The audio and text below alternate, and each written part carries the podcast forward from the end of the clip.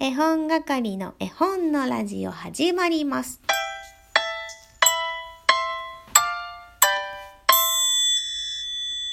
こんにちは、絵本係です。皆さんお元気ですか？私は今日も元気です。ちょっと胃の調子が悪かったんですけどね、だんだん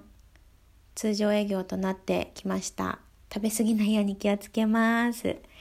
えー昨日の夜はですね、Facebook でライブを見ていました。何のライブかというと、子供本の森中之島会館トークをライブ配信されていたので、え見ることができました。実際ね、コロナがなければ3月の、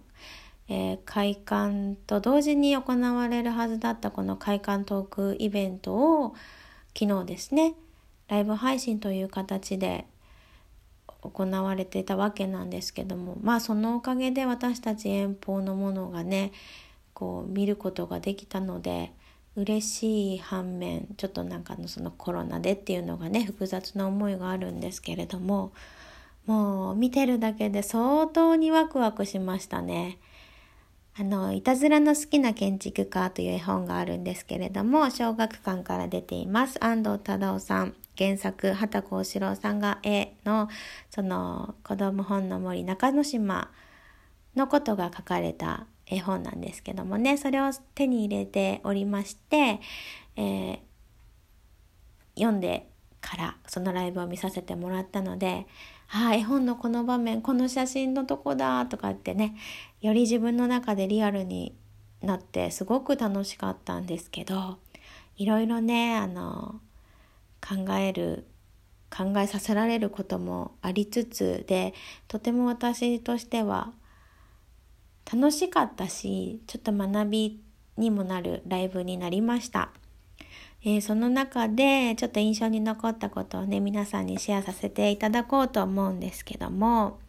実際あの子ども本の森中之島は図書館法で言うと図書館ではなくて図書の施設というくくりになるそうで普通の図書館みたいに数冊借りて家で読むというシステムではなくその場で読むもしくは一冊近くの公園まで持ち出し可能なのかな、うん、そういうシステムになっているようです。1万8000冊あそこにはあるようで4000冊は寄贈。寄贈といってあのねいらなくなった絵本もう読まなくなった絵本行き先がない絵本たちがきっとね子供本の森で子供たちに読まれてるんだと思うんですけどもちなみに言うと今寄贈は受け付けてないということなのでもしね寄贈したい絵本がある方はちょっと取っておいてもらってまたホームページで受け付けられるようになったらお知らせしますということもおっしゃってました。でその中でねいろいろ質問があって子供本の森っていうくらいだからねあの子供の定義って何ですかっていう質問があってすごく深いというかこれ一言では答えられない質問ですよね。それについてね私一番なんかドキリとしました。うん答えね、明確な答えがあったわけではないけれども、まあ、その質問者様に対してのお返事はあってただ私の中で子どもの定義って何だろうってまた一つ学べる機会をもらったなと思っています。ね、皆さんにとっても子どもの定義って何ですか？すごく難しいですよね。そして正解ってあるのかなっていう感じなんですけど。他にもね質問が来ていてどういうふうに選書されたんですか？その1万8,000冊っていう話の中にどういうふうに本を選ぶのかも大事だと思うんですがそれを子どもたちにどう差し出すかということの方にこう力を入れましたっていう話がありましたね。本が好きな子は自発的に探せるけれども本と距離がある子はちょっとねあのその自分が好きなものもよく分かってないしどうやって図書館で本探せばいいのっていうのもね分からない子も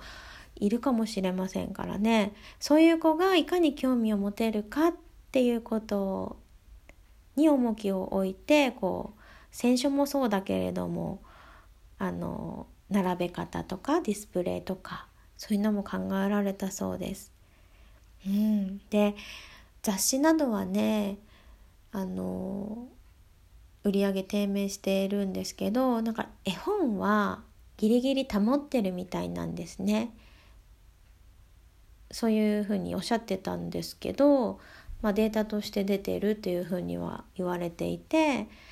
ただその中で絵本は保てているんだけれどもそれが児童文学までは行ってない。なので絵本はねその大人の手を介してこ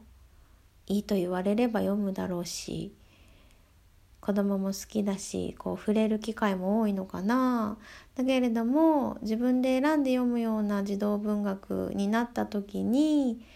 こうやっぱり読書離れっていうのがあるのかななんて考えてたんですけどね。これ昨日の話にもつながってくるんですけどそういうのを聞くとですねちょっと勝手に使命感を感じてしまって私もね長い本とか児童文学もねそんなにたくさん読めてないそんなにたくさん読めてないって言えるほど少しも読めてないんですけどなんかやっとねこう読書の素敵な部分に気づけた37歳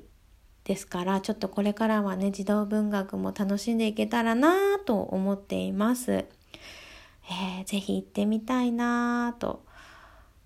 強く思っていますのでねいつか行ったらまたインスタでシェアしたいと思いますいつ行けるのかな、まあ、コロナのこともありますし入場制限とか90分入れ替え制とか言われてたしね予約もなかなか取れないっていう話なのでまた行かれたことがある人これから行く予定がある方は教えてください。どんなんだったかお話聞きたいです。というわけで、お便りコーナー参りましょう。えーとですね、よしよし。お便りコーナー。じゃん。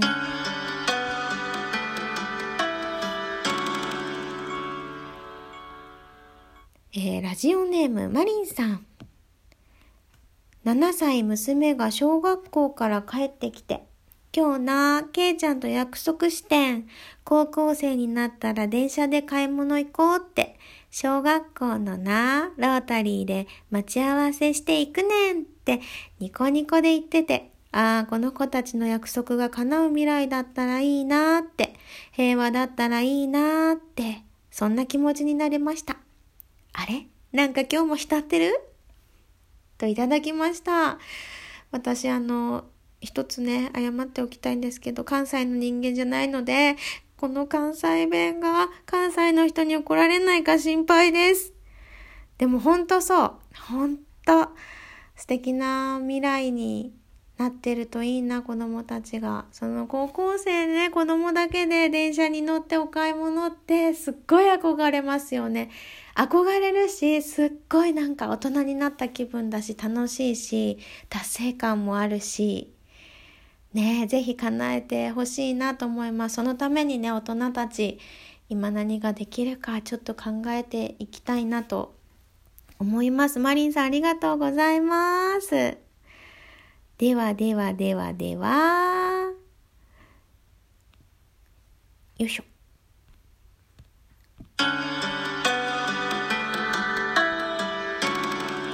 こんにちは。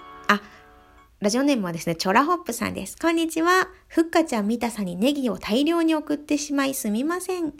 私が秋を感じるときは夜になると聞こえてくる虫の大合唱です。ありがとうございます。そうそう、あの皆さんリアクションのネギを連打するとふっかちゃんが出てくるんですよ。あれね、いくらでも押してもいいからね、めっちゃいいねと思ったらハート連打して、ねぎらいはネギ。あと真ん中は受けるかな。連打しても大丈夫ですよ。ありがとうございます。それではですね、クイズの答え合わせしていきましょうか。ちょっと待って、クイズの時どんな音にしたんだったっけ？絶対違うけどこれ使ってみました。クイズの答えは、ロンパーちゃんと風船でしたマリンさんとチョラホップさん大正解です。はい、ありがとうございます。ではですね、ちょっと今日のクイズ行きましょう。ヒント1。